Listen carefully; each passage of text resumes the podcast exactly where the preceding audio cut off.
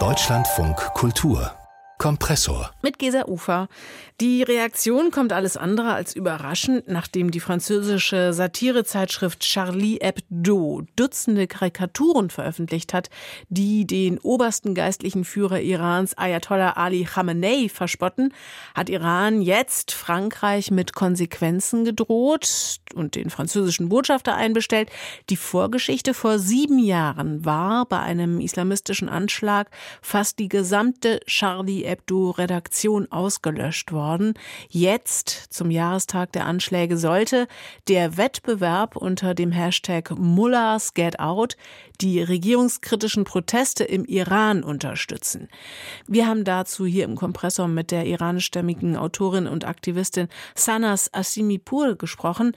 Ich habe sie zunächst gefragt, wie sie denn diese Karikaturen findet, die ja aus 300 Einsendungen stammen und die laut der Zeitschrift Charlie Hebdo die 35 ausgereiftesten, originellsten und treffendsten Karikaturen zeigen.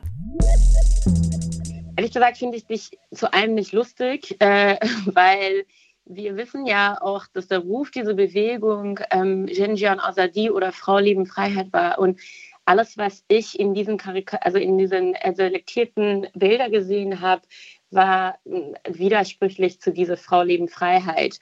Ähm, ich bin der Meinung, dass man wirklich nicht ähm, über eine feministische und progressive Bewegung wieder durch sexistische und misogyne und transfeindliche äh, Mittel was erreichen kann.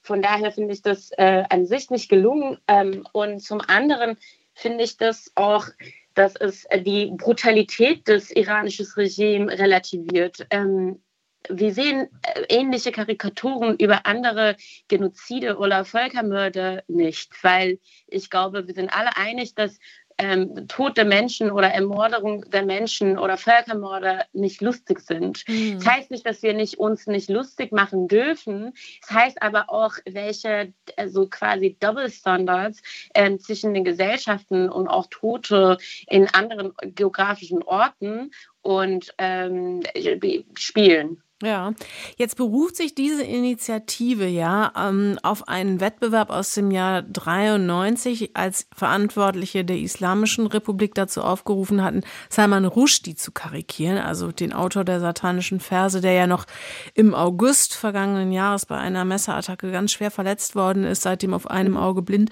Also die Argumentation folgt eigentlich diesem Prinzip Auge um Auge. Wie, wie überzeugend finden Sie die? Also die Sache ist, ein iranisches Regime ist ein reaktionäres Regime und das wissen wir auch. Ähm, deshalb finde ich zum Beispiel solche ungezielt pro, nur provokative Akten an sich nicht richtig, weil das ist wieder so eine Reaktion zu einer Reaktion, re, äh, reaktionäres Regime. Mhm. Ähm, deswegen finde ich auch, natürlich bringt das Konsequenzen und natürlich schaffen solche Karikaturen auch iranisches Regime provozieren. Aber die Frage ist, wie und inwiefern wollen wir auch das Regime provozieren oder mit welchem Ziel? Und ich glaube, von dem auch äh, alles, was ich in der letzten Zeit in der sozialen Medien mitbekommen habe, es ist nicht zielreichen, durch ähm, solche, wie gesagt, transfeindliche und misogene Karikaturen iranisches Regime zu, zu provozieren, weil wir schaffen dadurch auch keinen Diskurs. Es ist kein politisches Diskurs, sondern einfach allein eine radikale Provokation.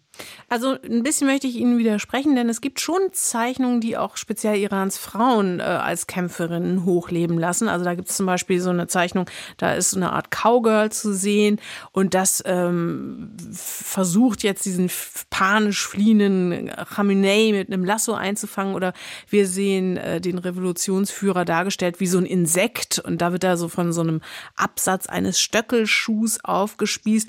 Was ich mich nur gefragt habe, die eigentliche Idee hinter der Aktion soll ja sein, die Protestierenden im Iran zu unterstützen und ich habe mich gefragt, funktioniert das? Also werden solche Bilder überhaupt von den AktivistInnen im Iran wahrgenommen? Wie kommen die da wohl überhaupt an?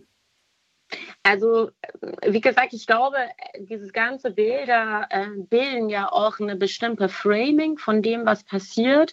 Ähm, es mag auch richtig sein für die Zuhörer, äh, also für die Schauende in anderen Ländern.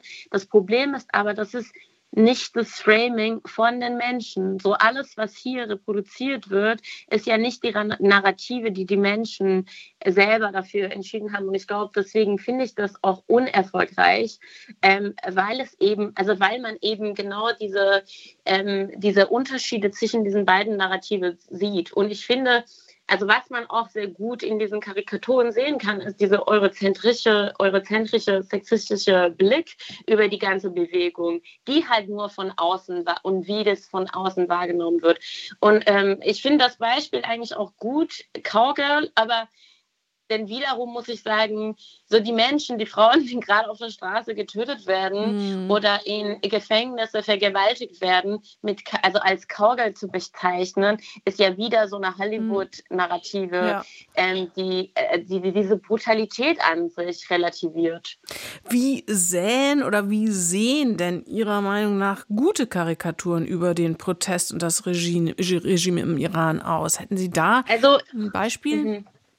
Hm, ich glaube, dafür müssen wir erstmal unser Standardrecht ähm, finden, dass es nicht nur, also ich finde, dass wenn wir das Standard, ähm, was auch in dem äh, globalen Norden gibt, auch mit dem Standard vom globalen Süden vergleichen, müssen wir gucken, inwiefern können wir Künste oder Karikaturen ähm, bilden, die nicht Menschen entfurtigen. Und ich glaube, da muss auch eine sehr, sehr klare Rechtlinie existieren, wie zum Beispiel ähm, Witze über transfeindlich oder also was gerade hier in einer dieser Karikaturen passiert ist, dass zum Beispiel Khamenei ähm, durch äh, transfeindliche Mittel erniedrigt werden sollte. Also diese Brutalität wird quasi in so einer Form so Transfeindlichkeit ähm, übertragen. Und ich glaube, da brauchen wir wirklich so richtige Linie, um, äh, um darüber nachzudenken, inwiefern wir Witze machen können, mhm. die halt auch zielreichend sind.